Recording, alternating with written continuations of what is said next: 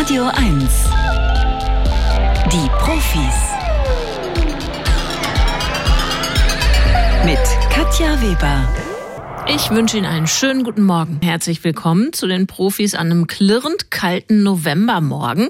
Wir machen uns hier warm drei Stunden lang, indem wir unser Hirn gut durchbewegen mit Themen aus der Welt der Wissenschaft. Vor diesem großen Finanzereignis namens Fußball-WM der Männer, das an diesem Wochenende loslegt, will ich mit einem Sportökonom besprechen, ob solche Veranstaltungen autokratische Staaten positiv beeinflussen können. Also profitieren Menschenrechte angesichts so einer einer WM oder eben doch nur die Investoren. Wir sprechen mit einer Klimaforscherin über die zwar verlängerten, aber Sie haben es eben bei Christian in den Nachrichten auch gehört, eben auch stockenden Verhandlungen bei der UN-Klimakonferenz in Ägypten und Tintenfisch und Sumatra-Nashorn schwimmen bzw. traben auch durch diese Sendung. Vorher aber sind Sie hier wieder gefragt in unserem Scanner-Spiel. Das geht so. Wir behaupten Sachen, die zumindest sinnvoll klingen aus der Abteilung, die Wissenschaft hat festgestellt. Und Sie beurteilen, ob das denn so stimmt, ob Sie das plausibel finden. Und wenn Sie richtig liegen, winkt Ihnen als Preis ein Buch von Marc Wittmann, das heißt Gefühlte Zeit, kleine Psychologie des Zeitempfindens. Und das erklärt endlich mal, wieso Zeit manchmal unfassbar lang ist und manchmal fliegt. Und wenn Sie dann im Flow sind, dann räumen Sie unter Umständen nicht nur das Buch ab, sondern auch noch ein Abo von Zeitwissen obendrauf. Der Scanner. Bringen Sie Licht ins Datendunkel. 0331 70 99 111. Und das hier ist Heike. Guten Morgen, Heike. Ja, hallo. Hallo, von wo rufen Sie denn an? Also, wir können uns auch gerne duzen. Ich rufe aus dem Auto im Moment an, bin aber an sich aus Potsdam. Okay, äh, so quasi aus der Nachbarschaft von uns hier in Babelsberg. Ähm, Heike, weißt du, wie das Spiel funktioniert? Erklärst du das nochmal für Ja. die anderen Hörerinnen und Hörer? Naja, jetzt wird mir eine Nachricht nach der anderen vorgelesen. Ja. Erstmal, äh, natürlich wird mir die zweite nur vorlesen, wenn ich die erste richtig beantwortet habe und ich muss entscheiden, ob sie richtig oder falsch ist. So ist das, Heike, ganz genau. Also diese Meldungen werden gescannt und zwar von dir und du gewinnst dann ein Buch über die gefühlte Zeit, also wieso wir Zeit äh, so unterschiedlich wahrnehmen, manchmal so Kaugummiartig und manchmal schnicks schon rum, das schöne Ereignis, das schöne Erlebnis. Ähm, wo tummelst du dich denn so beruflich und privat, äh, hobbymäßig vielleicht? Bist du irgendwie wissenschaftlich beschlagen? Hast du hier so einen kleinen Vorteil dabei? Mein Vorteil ist schon viele Jahre her. Ich habe mal eine Naturwissenschaft studiert, aber arbeite schon lange in einem anderen Bereich. Okay. Mal ähm, schauen einfach. Mal schauen, dann schauen wir, wie das hier läuft mit der ersten Behauptung. Ist die wahr oder nicht, Heike? Künstliches Licht bei Nacht erhöht das Risiko für Diabetes. Das zeigen die Ergebnisse einer Studie von Medizinern des Shanghai Instituts für Endokrine und Metabolische Störungen. Die Forscher werteten dafür einen Datensatz mit Angaben von knapp 100.000 Menschen zu deren Gesundheitszustand und den Lebensumständen aus. Dann glichen sie diese mit Daten zur Verbreitung von Straßenbeleuchtung ab. Das Ergebnis? In Gegenden, die nachts stärker künstlich beleuchtet sind, gibt es auch häufiger Fälle von Diabetes. Für die Wissenschaftler ist das der Beweis, dass sich künstliches Licht negativ auf unseren Stoffwechsel auswirken kann. Also gibt es diesen Zusammenhang zwischen Licht, künstlichem Licht und Diabetes? Also künstliches Licht ist ja eh ziemlich lästig. Ich hoffe, die Straßenlaterne direkt vor meinem Wohnzimmerfenster bewirkt bei mir nicht Diabetes. Mhm. Könnte sie das denn, wenn du da den ganzen Nacht, die ganze Nacht drunter sitzt? Naja, ich weiß nicht, 100.000 Leute, künstliches Licht, Diabetes. Bin ich sehr unsicher. Ich glaube das nicht. Du glaubst das nicht, du kaufst uns das nicht ab. Hättest du das Nee. mal gemacht, Heike, dann wärst du jetzt noch Schade. weiter im Spiel, weil tatsächlich ist die Behauptung richtig. Also ähm, das wurde untersucht und dabei konnte man äh, tatsächlich nachweisen, dass sich ähm, Licht, künstliches Licht auf den Stoffwechsel auswirkt. Heike, dann wenigstens was gelernt am das frühen Samstagmorgen? Ja, ich habe gut was gelernt, aber es ist wieder tricky, auf den Stoffwechsel auswirkt. Ich habe so sehr auf Diabetes abgestellt, ja. So ja, nicht und es gibt tatsächlich haben. Hinweise, dass das auch äh, der Fall ist. Also was wir gesagt haben, ist in diesem Falle richtig, Heike. Und dann wünsche ich Okay. noch ein erfreuliches Wochenende. Danke, ciao. Tschüss. Und die Inge steigt in die Bütt. Schönen guten Morgen. Guten Morgen. Hätten Sie es denn gewusst? Nee, Nee. Rundrum raus, nein. Das ist nicht der Fall. Dann gucken wir mal, wie das aussieht. Das Gute ist ja, wir gucken nach vorne im Scannerspiel. Oh, krank, Inge? Oder einfach nee, nur. Nee, nee, äh, Raucher. Ich gebe es offen zu. Okay. Äh, ich glaube, wir haben kein, keine wissenschaftliche Behauptung zum Thema Rauchen dabei. Wir gucken mal, wie es hiermit läuft. Erwachsene lernen schneller als Kinder. Das zeigt eine neue Studie von Psychologen der Universität Regensburg und der Brown University in den USA. Im Zentrum der Studie stand der Botenstoff GABA. Dieser ist dafür zuständig, Neuerlerntes zu festigen. Mittels Neuroimaging wurde der GABA-Spiegel von Kindern und Erwachsenen während einer Lernübung gemessen und verglichen. Das Ergebnis? Bei den Erwachsenen stieg die Menge an GABA im Nervensystem beim aktiven Lernen schnell an, während sie bei den Kindern relativ konstant blieb. Das weist darauf hin, dass Erwachsene effizienter lernen können. So, jetzt weiß ich nicht, wie das mit dem Botenstoff GABA bei Ihnen gerade ist, Inge. Hm. Was denken Sie, stimmt das? Wusste Lernen gar nicht, dass es den gibt. Äh, also insofern ja schon wieder äh, was dafür da, was der mhm. GABA-Botenstoff hin und her transportieren kann. Die Frage ist, lernen Erwachsene schneller als Kinder? Ist das richtig? Vielleicht, weil es erlernt, erübt, geübt mhm. ist. Ja, ich finde das genauso schwierig wie die erste Frage, weil äh, eigentlich äh, sind Kinder in der Regel mit allem schneller. Aber hm, beim Lernen auch? Also beim Lernen Kinder oder Erwachsene? Hm. Ich sag nein. Also was wir sagen ist falsch. Erwachsene lernen nicht schneller als Kinder. Richtig. Ja, ja. das ist auch so. Tatsächlich ist es nämlich genau andersrum, als wir behauptet haben. Bei den Kindern hat sich in dieser Studie gezeigt, dass da so ein richtiger Schub an GABA da ist, wenn die mhm. neue Lerninhalte präsentiert bekommen. Und das ist bei Erwachsenen eben nicht so. Also nicht mit dieser Geschwindigkeit und dieser Masse. Mhm. Insofern sind sie weiter im Spiel. Und hier kommt die dritte Behauptung. Hanf im Futter macht Kühe high. Das stellten was, was? Forscher Hanf? des Deutschen ah, ja. Bundesinstituts für Risikobewertung bei der Untersuchung von zehn Milchkühen fest. Dazu verglichen sie die Wirkung von Hanffutter, das sich in der Konzentration von Cannabinoiden unterschied. Ein hoher Cannabinoidgehalt rief bei den Kühen Symptome wie Schläfrigkeit, verringerte Futteraufnahme und gesenkte Milchproduktion hervor. Überrascht waren die Wissenschaftler, dass sie sogar THC in der Kuhmilch nachweisen konnten. Ob wir Menschen durch den Konsum dieser Milch einen Rausch erleben können, wird jetzt untersucht. Also Hanf im Futter macht Kühe heil, sagen wir. Hm, das ist witzig, finde ich. Und ich glaube es sogar. Sie glauben es, ähm, haben aber mhm. keine irgendwie Datenbasis. Sie haben noch nicht irgendwie Nö. mit äh, Kühen äh, rumexperimentiert und geguckt, Nein, wie reagieren die. Bei uns wuchs kein Hanf. Wir hatten Kühe, aber wuchs kein Hanf. Es fehlte der Hanf, genau. Deswegen konnten bei Ihnen die Kühe nicht high werden, denn das wären sie geworden. Es ist richtig. Hanf im Futter machen Kühe high. Ähm, das äh, hat eine Untersuchung gezeigt und äh, ja, also es gab eindeutige Nebenwirkungen, die von uns eben beschriebenen.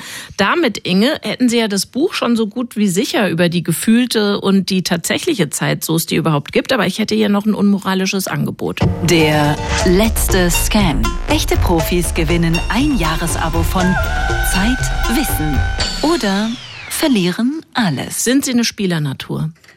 Ja, ich möchte uns allen den Spaß nicht kürzen. okay. Spermienzahl sinkt seit Jahren stetig. Das haben Untersuchungen einer Gruppe von Wissenschaftlern unter anderem der Hebrew University Jerusalem ergeben. Die Gruppe wertete dafür rund 1000 wissenschaftliche Veröffentlichungen aus verschiedenen Regionen der Welt zum Thema Spermaqualität aus. Laut den Forschern sinkt die durchschnittliche Zahl der Spermien derzeit um 1,1 Prozent im Jahr.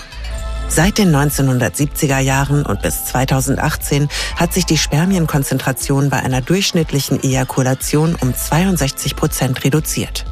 Genaue Ursachen für den Rückgang sind bisher unbekannt. Weitere Forschung sei nun nötig, um den Trend aufzuhalten.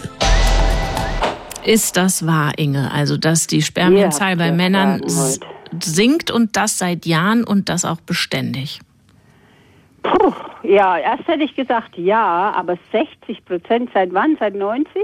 Im Gegensatz zu den 70er Jahren hat sich die Spermienkonzentration in der durchschnittlichen Ejakulation bis 2018 um 62 Prozent reduziert. Mhm. Aber Sie, also ich frage äh, nochmal sozusagen nach der Überschrift. Ist es wahr, dass die Spermienzahl sinkt bei Männern und das seit Jahren?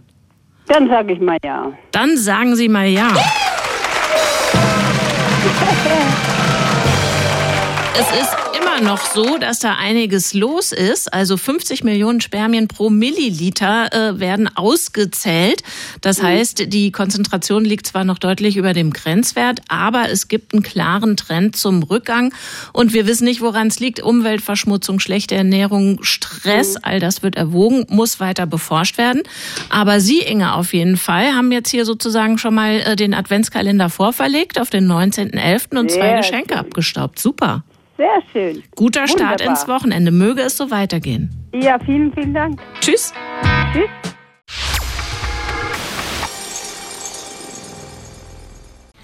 Die Fußball-WM in Katar, sie wird heiß diskutiert und in diesen Diskussionen ist auch immer wieder ein Argument zu hören. Solche sportlichen Großereignisse, solche finanziellen Großereignisse, die bringen so viel Geld und Aufmerksamkeit auch in autokratische Länder, dass das positive Folgen hat für diese Länder, beispielsweise für Menschen oder Arbeitnehmerrechte dort.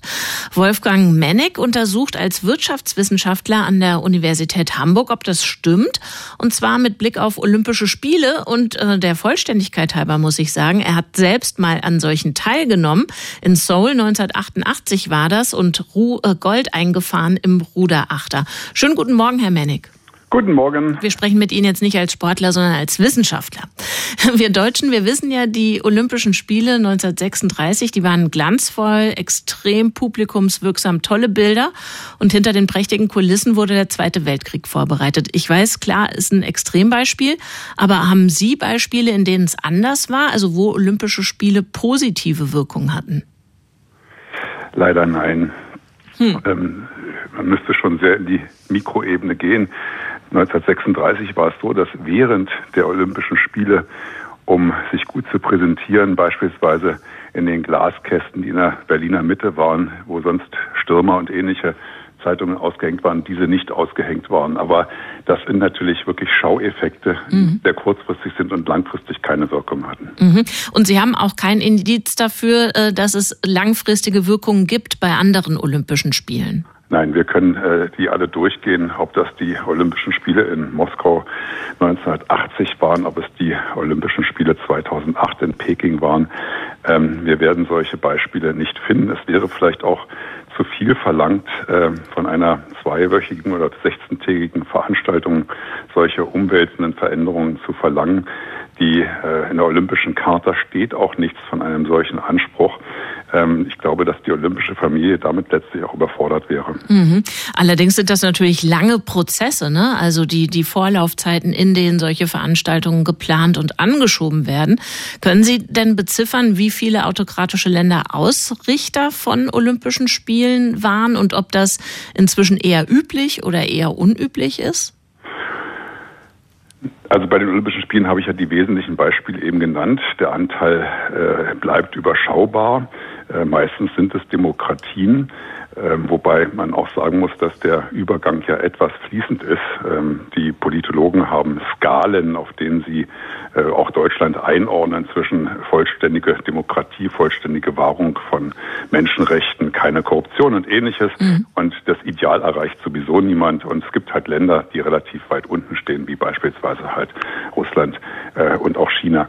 Ähm, Nein, es, äh, es ist aber so, es gibt eine Statistik, die zeigt, dass bei äh, olympischen Sportarten der Anteil von autokratischen Ländern, die Weltmeisterschaften oder Europameisterschaften ausrichten, ansteigt. Mhm. Und äh, wahrscheinlich aus dem einfachen Grund, das ist ein Schaufenster für mich, eine gigantische Werbemaßnahme für mein Land.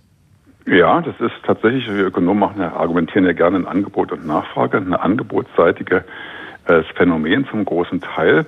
Wir müssen feststellen, dass äh, Olympische Spiele und auch Fußball-Weltmeisterschaften ja in die Diskussion gekommen sind. Leider, leider, Stichwort Doping und Korruption beispielsweise. Und dass deshalb die Bereitschaft aus demokratischen Ländern sich zu bewerben nachgelassen hat. Und in diese Lücke stoßen dann ähm, weniger demokratische Länder und haben natürlich damit auch ihre Chance, sie zu bekommen. Mhm. Extrembeispiel Winterspiele 2022. Beworben hatten sich nur Peking und äh, Almaty in Kasachstan. München hatte sich zurückgezogen und damit hatte die olympische Familie nur die Wahl zwischen zwei, ich sag mal, weniger guten Bewerbern. Jetzt ähm, habe ich ja gesagt, Sie beschäftigen sich eigentlich mit Olympischen Spielen, aber natürlich möchte ich mit Ihnen auch nochmal auf die Fußball-Weltmeisterschaft gucken. Also da sagen ja jetzt viele, äh, Boykott bringt nichts, lasst uns da lieber genau hinsehen und auf einen besseren Schutz von Arbeitern drängen, auf einen Entschädigungsfonds für die Angehörigen von Menschen, die auf den Baustellen dort gestorben sind. Bringt's das? Sehen Sie da sowas wie eine positive Entwicklung? Also äh, ich glaube, der Effekt für die jetzige Fußball-Weltmeisterschaft wird begrenzt bleiben. Die Sponsorenverträge sind längst geschlossen, äh, die Fernsehrechte sind vergeben und ähnliches. Ich bin auch nicht sicher, ob sich die Zuschauer wirklich nach dem Anpfiff des ersten Spiels noch stark an diesen Diskussionen orientieren. Aber ähm, natürlich werden solche Gegenbewegungen bei den internationalen Sportverbänden genau beobachtet, denn sie wissen, dass ihre äh, Weltmeisterschaften, Olympischen Spiele nur dann gut zu vermarkten sind, wenn sich Sponsoren gerne in ihrem Umfeld präsentieren. Klar. Und äh, wenn diese Spiele und Weltmeisterschaften nicht mehr so positiv wahrgenommen wird, dann äh, sinkt auch die Möglichkeit, diese zu vermarkten. Das heißt, für zukünftige Weltmeisterschaften oder Olympischen Spielen kann sowas durchaus seinen Erfolg haben. Mhm, das heißt auch die Aufrufe, die Sponsoren dieser WM zu boykottieren, also deren Produkte nicht mehr zu kaufen, das bringt nur was perspektivisch nicht. Also die Messen für Katar sind gesungen. Ja, die sind weitestgehend gesungen. Äh, es gibt auch hier wieder Fußnoten, äh, wo man Ausnahmen hat. Also beispielsweise hat Toyota, als es merkte, dass die äh, Wahrnehmung in Japan für die Olympischen Spiele sich ins Negative färbte, zwar weiter seine Gelder bezahlt, aber explizit darauf verzichtet, sich im Zusammenhang mit den Olympischen Spielen zu präsentieren. Ähm, jetzt kann ich Ihnen natürlich die Gretchenfrage nicht ersparen. Werden Sie gucken? Ja, ich werde die Spiele der deutschen Mannschaft gucken. Ich hoffe, es gibt möglichst viele. Und äh, ich würde mir, glaube ich, auch das Finale und das Halbfinale oder das äh, Spiel um den dritten Platz anschauen. Sagt der Sportökonom Wolfgang Mennig von der Universität Hamburg zur Frage, ob sportliche Großereignisse positive Effekte haben können auf autokratische Staaten, also neben den finanziellen. Naja, also wenn überhaupt, dann langfristig. Haben Sie besten Dank fürs Gespräch. Ich danke Ihnen.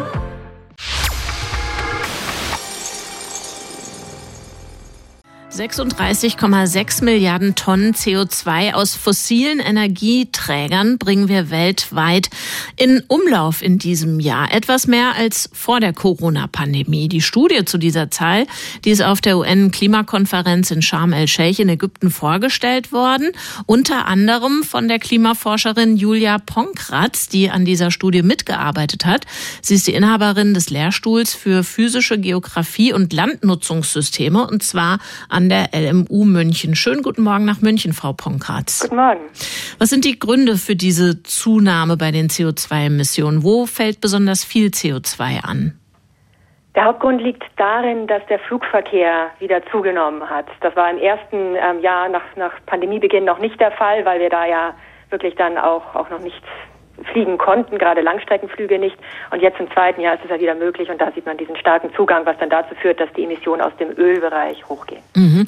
Jetzt können Sie sicherlich auch genauer aufschlüsseln, von welchen Ländern wie viel emittiert wird. Also wo verzeichnen Sie konkret diese Zunahmen? Wo sind die Emissionen rückläufig? Wenn wir uns mal die vier größten Emittenten anschauen, da sehen wir, dass in China die Emissionen leicht abgenommen haben, was entgegen dem langjährigen Trend ist.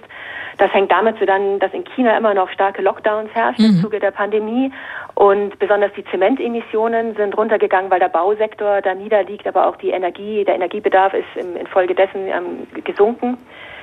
In, ähm, bei den USA haben wir einen leichten Anstieg. Das sind also die, die zweiten Hauptemittenten.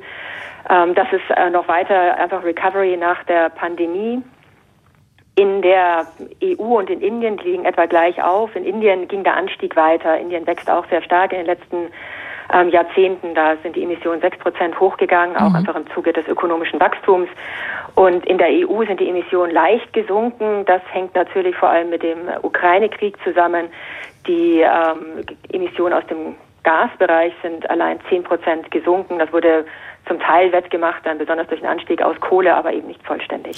Jetzt sind ja Ihr Spezialgebiet eigentlich die Landnutzungssysteme, gar nicht das, was wir immer so denken, rauchende Schlöte und sowas. Wie viel CO2 äh, bleibt in Wäldern und Böden gebunden, untersuchen Sie? Wie viel wird freigesetzt durch Rodung, durch Ackerbau? Wie fällt denn die Bilanz in diesem Sektor aus? Aber man muss mal sagen, dass die Landnutzungsemissionen nur ungefähr 10 Prozent, 10, 15 Prozent von den ähm, CO2-Emissionen insgesamt ausmachen, aber trotzdem darf man sie nicht vernachlässigen, mhm. insbesondere auch, weil damit ja noch dann Störungen einhergehen, dass wir die letzten äh, umgestörten Ökosysteme noch abholzen. Die Emissionen da sind, ähm, liegen insgesamt bei ungefähr 4 Milliarden Tonnen CO2 ähm, im Vergleich zu den 36,6, die Sie ja zuvor für den fossilen Bereich genannt hatten. Mhm. Da sind aber ganz massive Entwaldungsemissionen mit dabei von, von 6,7 Milliarden Tonnen CO2. Also da sind wir noch weit davon entfernt, die Entwaldung zu stoppen. Gleichzeitig sieht man aber auch einige positive Entwicklungen. Also beispielsweise haben die, hat die CO2-Aufnahme durch Landnutzung zugenommen. Also wir haben mehr Aufforstung und Wiederaufforstung ähm, beispielsweise in Europa, teils auch in China, was dem dann teilweise zumindest entgegenwirkt. Jetzt sehen ja die Pariser Klimaziele vor, die Erderhitzung auf eine Zunahme von 1,5 Grad im Mittel zu begrenzen. Das ist eine Zahl, die wird immer wieder genannt, von mir jetzt auch. Aber ist das für Sie und Ihre Zunft, die Klimaforschung, überhaupt noch ein Ziel, an dem Sie festhalten? Oder sagen Sie ja, das ist längst passé, da hätte in den letzten Jahren viel mehr passieren müssen? Also einmal muss man sagen, ähm, dass wir das 1,5 Grad Ziel erreichen können. Also wir haben die technologischen Möglichkeiten ähm, finanziell. Es ist aber nicht mehr sehr plausibel, dass wir es einhalten. Also unsere Studie hat auch gezeigt, wenn wir weiter imitieren wie im Jahr 2022, dann bleiben uns nur noch neun Jahre mit solchen Emissionen, damit wir bei 1,5 Grad bleiben, mit einer Wahrscheinlichkeit von auch nur 50 Prozent. Also wir werden ziemlich sicher über 1,5 hinausschießen und das bringt dann natürlich neue Schwierigkeiten mit sich, beispielsweise, dass wir über Anpassung an den Klimawandel viel mehr auch noch sprechen müssen und dass wir auch über, über ähm, die Loss- und Damage-Diskussion, also Verluste und Schäden, wie sie auch gerade auf der Klimakonferenz diskutiert werden, ähm, sprechen müssen. Mhm. Jetzt sind natürlich Klima und auch Ihr Forschungsgebiet extrem komplex und die Bereiche Wirtschaft und Politik sind es auch. Ich würde Sie trotzdem bitten, diese Komplexität jetzt mal runterzubrechen. Sie waren ja in Sharm el-Sheikh, habe ich gesagt. Sie haben die Studie mit vorgestellt und ja auch da wahrgenommen, was diskutiert wird, wie diskutiert diskutiert wird. Wo sehen Sie da jetzt das größte Hindernis, zu einem sinnvollen Ergebnis zu kommen? Das scheint ja innerhalb von Wochen nicht möglich zu sein, trotz Verlängerung. Man muss schon sagen, dass die Themen auch extrem komplex sind. Und Klar. Die, die gerade angesprochenen Verluste und Schäden, das stand zum ersten Mal jetzt bei einer Klimakonferenz wirklich auf der Agenda. Und das heißt, da müssen erstmal die Mechanismen überhaupt etabliert werden, bevor man dann darüber spricht, wer wie viel einzahlt oder rausbekommt. Also es ist ein, ein langwieriger Prozess, der aber jetzt gestartet ist. Bei der Emissionsminderung, da ist es anders, das diskutieren wir ja schon lange. Das Paris-Ziel liegt ja jetzt auch schon, das Paris-Abkommen liegt sieben Jahre zurück. Jetzt geht es da vielmehr darum, wie implementieren wir das denn? Wir wissen, wie viel wir Emissionen mindern müssen, aber wer macht das wo und wie verbindlich sind die Ziele? Also ähm, beispielsweise Deutschland regt ja auch an, dass wir wirklich sehr klare Pfade haben, dass die jährlich überprüft werden auf, auf wissenschaftlicher Basis aber das ist nicht überall durchsetzbar. Und da ringt man gerade jetzt noch in den letzten Stunden zu einer verbindlicheren Lösung. Es tut mir leid, dass ich so drauf beharre. Aber ich würde tatsächlich gerne wissen, wo, wo liegt der Hase im Pfeffer? Also wo hakt's? Was ist das größte Problem, das ausgeräumt werden muss?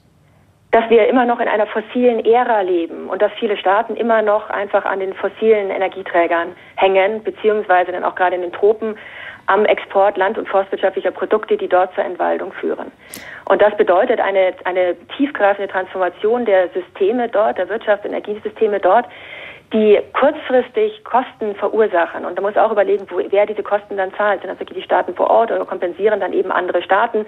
Langfristig zahlt sich das aus. Aber eine kurzfristige Transformation ist nicht so einfach, wenn man wirklich allen Interessenlagen gerecht werden muss und vielleicht auch die Kommunikation nicht ideal ist, dass man nicht auf die Vorteile für alle Akteure hinweist, beziehungsweise darauf, dass Nachteile kompensiert werden.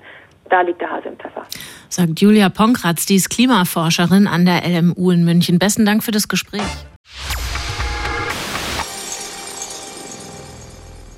Die Zahl ist enorm.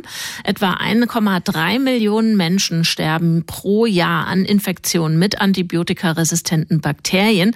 Die Weltgesundheitsorganisation spricht in dem Zusammenhang von einer unsichtbaren Pandemie. Tim Eckmanns weiß, wie sich diese Resistenzen in Deutschland auswirken. Er leitet das Fachgebiet am Robert Koch Institut, das sich mit Krankenhauskeimen und mit Antibiotikaresistenz beschäftigt. Schönen guten Morgen, Herr Eckmanns. Guten Morgen. Ab und zu lesen wir mal was über Antibiotikaresistenz, aber das ganze Bild habe ich beispielsweise nicht. Wie viele solcher Fälle gibt es jährlich in Deutschland? In Deutschland gibt äh, Antibiotika, äh, äh, nosokomiale Infektionen, also Krankenhausinfektionen, sind es 400.000 bis 600.000 wow. und Infektionen mit äh, multiresistenten Erregern sind es 50.000. Diese beiden Sachen muss man unterscheiden. Das mhm. eine sind die Infektionen, das andere sind die Erreger, die eine bestimmte Resistenz haben. Wie bei der Erderhitzung auch sind ja da Schwellen- und Entwicklungsländer stärker betroffen, also von Antibiotikaresistenzen als wir in den Industrienationen, obwohl wir mutmaßlich viel mehr Antibiotika einsetzen. Wie kann das denn sein? Das ist tatsächlich der Fall. Also die Hauptquelle und der Einsatz der Antibiotika ist bei uns im globalen Norden und die Resistenz und die Auswirkungen der Resistenz, sagen wir es so, die Auswirkungen der Resistenz sind im globalen Süden schlimmer. Der, die Ursache dafür ist, dass im globalen Süden die Antibiotika, die wir haben, nicht zielgerichtet eingesetzt werden können, weil wir zu wenig Diagnostik haben, zu wenig Infrastruktur und dann haben wir das große Problem, dass wir einen Mangel an Zugang zu Antibiotikern auch im globalen Süden haben. Also die werden in der Zukunft wesentlich mehr Antibiotika nutzen müssen, weil sie die tatsächlich brauchen brauchen und die haben noch einen zu geringen Zugang zu Antibiotika. Das sind so zwei Gründe dafür. Wenn das passiert, dann versagt eben dieses total effektive Mittel im Einsatz gegen Bakterien. Welche Krankheitsbilder stecken denn dahinter? Was haben die Patienten, denen eigentlich geholfen werden könnte? Genau, die, die können eine Blutstrominfektion haben oder Sepsis im Fachbegriff, die haben eine Pneumonie, eine Lungenentzündung, die können eine postoperative Wundinfektion haben, also nach einer Operation entzündet sich die Wunde, die können ähm, einen Harnweginfekt ha haben, also all diese klassischen Infektionen, die man dann auch äh, häufig führen die zu Krankenhausinfektionen. Diese Art von Infektionen werden von diesen äh, Erregern, von diesen bakteriellen Erregern verursacht.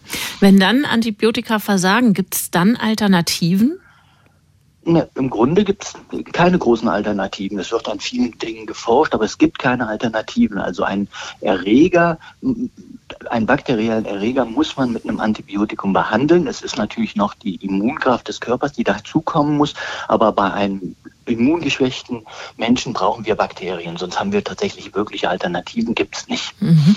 Jetzt haben Sie dargestellt, dass in Schwellen- und Entwicklungsländern es äh, diagnostisch fehlt, auch einfach an der Verfügbarkeit von Mitteln fehlt. Das ist ja bei uns nicht der Fall. Die meisten von uns wissen, ich darf Antibiotika nicht nach Gutdünken einsetzen. Ich darf auch nicht nach einer ersten Verbesserung, vielleicht nach ein, zwei Tagen der Behandlung, das Medikament wieder absetzen. Trotzdem gibt es bei uns 50.000, sagten Sie, 50.000 Fälle Fälle von Antibiotikaresistenzen pro Jahr.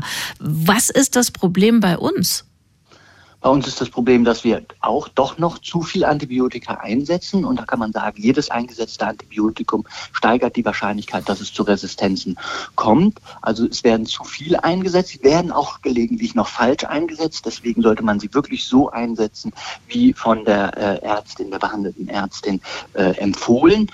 Und ähm, dann haben wir noch, also äh, wirken da so verschiedene Dinge zusammen. Also tatsächlich auch im, im Krankenhaus sind manchmal die Ärztinnen überfordert mit der Behandlung. Deswegen haben wir so Antibiotic-Stewardship-Systeme aufgebaut, also dass Expertinnen ausgebildet werden, die den Einsatz ähm, ähm besser überblicken können und besser wissen, wann welches Antibiotikum genommen werden muss und wann möglicherweise mal nicht ein Antibiotikum genommen wird. Wenn man unsicher ist, gibt man eher mal ein Antibiotikum als, als Arzt. Und deswegen ist es wichtig, dass wir da Fachpersonal für ähm, ausbilden, um den adäquaten Antibiotika-Einsatz äh, durchzuführen. Dann mhm. haben wir mhm. natürlich auch noch den One Health-Bereich, also im Tierbereich, dass dort auch Antibiotika eingesetzt werden, teilweise zu viele. Auch dort entstehen dann Resistenzen, die auch auf die Menschen übertragen werden werden können. Also es ist ja ein Zusammenspiel von ganz vielen Facetten, die letztendlich zur Antibiotikaresistenz führen.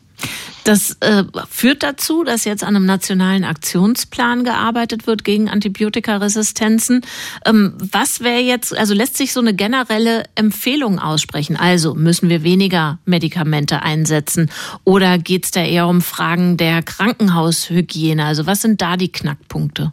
Das sind tatsächlich schon so zwei ganz wichtige Faktoren und die auch in diesem äh, nationalen Aktionsplan äh, oder deutsche Antibiotikaresistenzstrategie angesprochen werden. Das ist der richtige Einsatz von den Antibiotika.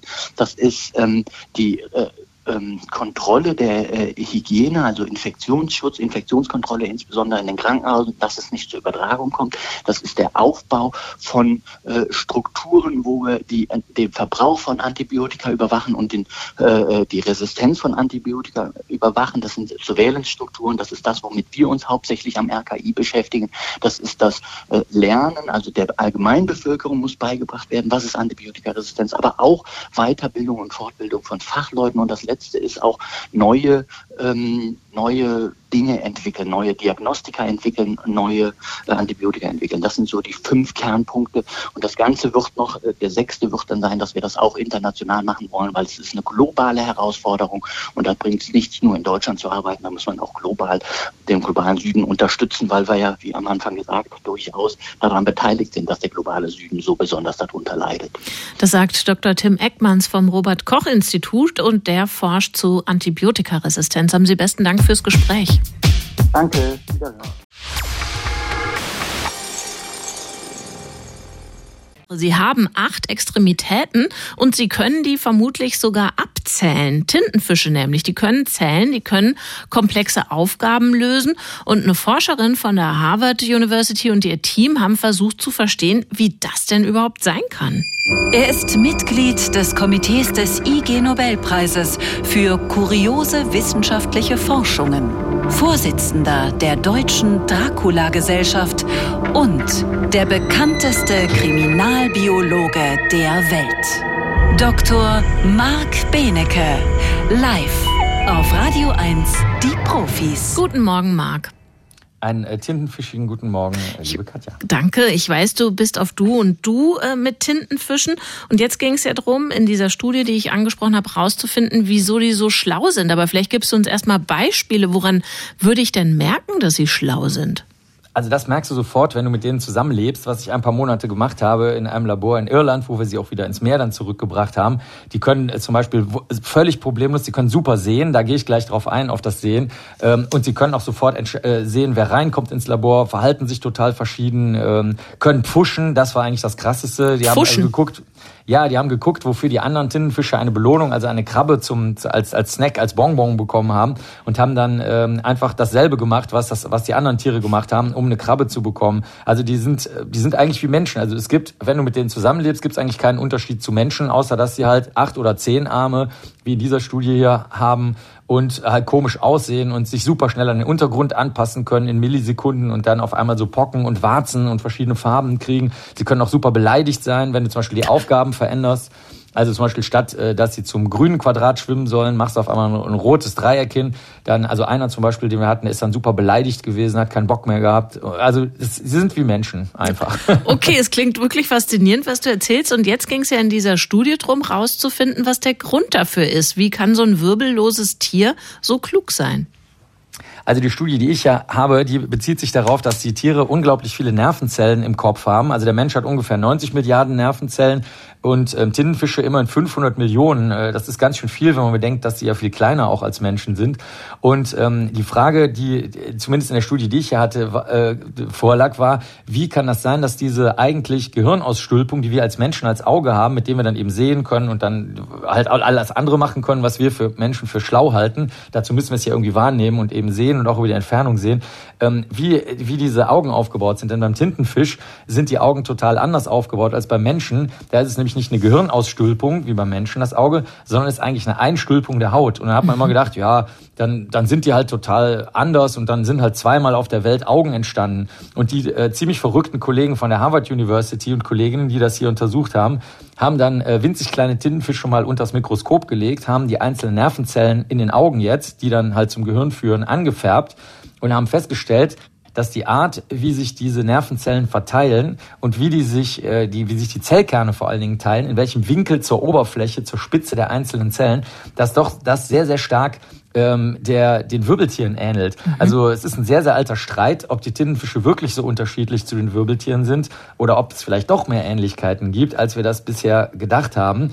Und ähm, jetzt nach dieser Studie scheint es so zu sein, dass äh, nicht nur dieses, man nennt das zentralisierte Nervensystem, also so ein Gehirn, was so zusammengeballt ist und alles dann wie so ein Zentralcomputer auswertet, dass das eine sehr, sehr große Ähnlichkeit ist, sondern sogar im aller, aller kleinsten, wenn du die einzelnen äh, Nervenzellen im Auge und im Gehirn verfolgst, die scheinen auch auf dieselbe Art zu entstehen. Also das hat so, das hat so einen leichten Gruselaspekt, wenn du das liest, weil nicht nur, dass die Tintenfische sich sowieso wie Menschen verhalten, aber jetzt fällt auch das weg, was viele Leute sagen, die zum Beispiel Tiere essen, die sagen, ist mir egal, ist trotzdem was anderes, sieht anders aus, lebt in einer anderen Lebensumwelt oder so, dass also das so langsam einem in die Knochen kriecht und man sich sagt, ne, die sind sogar im allerkleinsten in den Nervenzellen den Menschen so ähnlich. Marc Happ, vielen Dank. Schönes Wochenende. Gerne.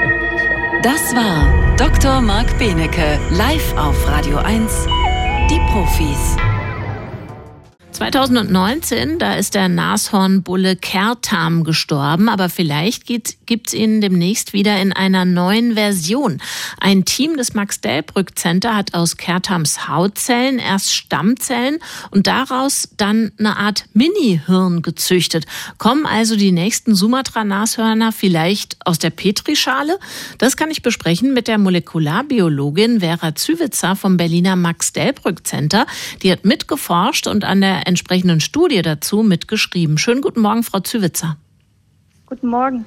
Sie forschen an pluripotenten Stammzellen. Da weht's mich jetzt so an aus der, ich vermute mal, zehnten Klasse Biounterricht.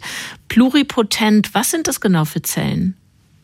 Also pluripotent bedeutet, dass diese Zellen in der Lage sind, jede Zelle des Körpers zu bilden. Also eine Stammzelle hat eben dieses Potenzial, ähm, egal ob Nervenzelle oder Spermienzelle oder Eizelle, zu bilden. Mhm. Ähm, das Spezielle jetzt an diesen induzierten pluripotenten Stammzellen ist, dass wir die aus erwachsenen Körperzellen hergestellt haben. Also da wurden keine Embryonen verwendet, sondern wir hatten ein Stück Haut eingefroren von Kertam, haben die Hautzellen dann isoliert und dann diese Hautzellen reprogrammiert in diese induzierten pluripotenten Stammzellen, die jetzt das Potenzial eben haben, jede Zelle des Körpers zu bilden. Das heißt, Sie haben die Uhr sozusagen rückwärts laufen lassen, aus der Ausdifferenzierung in eine Hautzelle zurück in diese, ich sag mal, Alleskönnerzellen. Dann haben Sie aber auch wieder eine Entwicklung angestoßen. Ich habe es eingangs gesagt, Sie haben dann aus diesen rückgeführten pluripotenten Stammzellen so eine Art Mini-Hirn gezüchtet. Was müssen wir uns darunter vorstellen unter diesem Mini-Hirn? Äh, das ist eine 3D-Struktur, also quasi Nervengewebe. Das wurde auch schon beim Menschen und bei der Maus gemacht. Und der Vorteil ist, dass diese 3D-Mini-Gehirne ähm, selbst organisiert entstehen aus den Stammzellen und dann komplexer sind, als wenn man nur in 2D eine Nervenzellschicht äh, wachsen lässt. Also es gibt dann verschiedene Zelltypen innerhalb dieses Mini-Gehirns, die auch miteinander dann ähm, Signale austauschen können.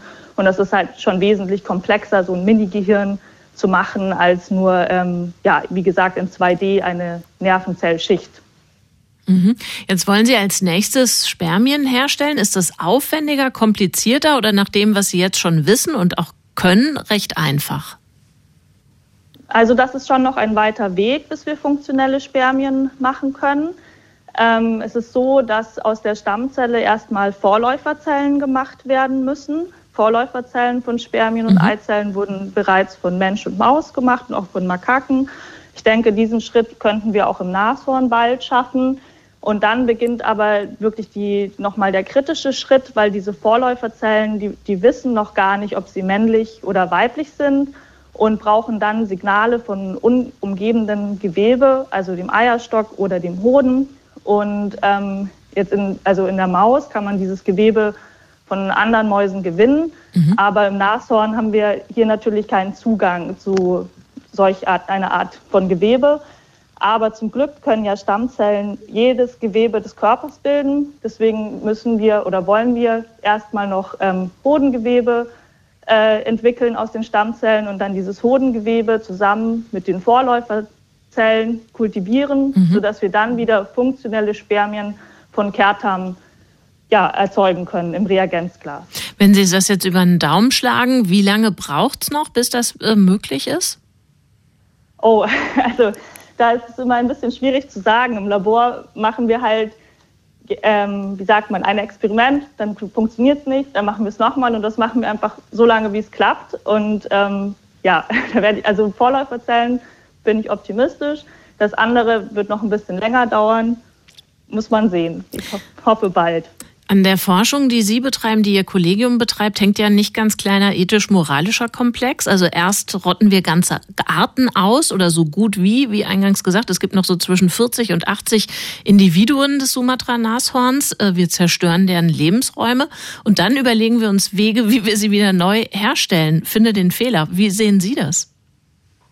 Ja, also ich denke, dass die Arbeit, die wir im Labor machen, ähm, sehr, sehr wichtig ist, um den Artenschutz zu unterstützen. Es ist aber auch klar, dass das nicht der Weg oder die Lösung sein kann. Also wir müssen auf jeden Fall, also das Massensterben muss ein Ende haben. Wir müssen den Lebensraum schützen und wir müssen aufpassen, dass die Tiere nicht gewildert werden und ähm, dass es gar nicht so weit kommt. Aber natürlich ist es hervorragend, dass wir die Möglichkeit haben, Gewebe einzufrieren, sodass wir in Zukunft wenn, wenn alles zu spät sein sollte, halt noch einen Plan B haben. Aber das, wie gesagt, das sollte nicht die Regel sein. Sagt die Molekularbiologin Vera Züwitzer vom Berliner Max-Delbrück-Center. Besten Dank für das Gespräch. Vielen Dank auch. Schönes Wochenende. Tschüss. Danke, tschüss. Radio 1. Marias Haushaltstipps. Käse hält sich ohne Austrocknen und Schimmelansatz, wenn man ihn in ein mit Essig befeuchtetes Tuch wickelt und kühl lagert.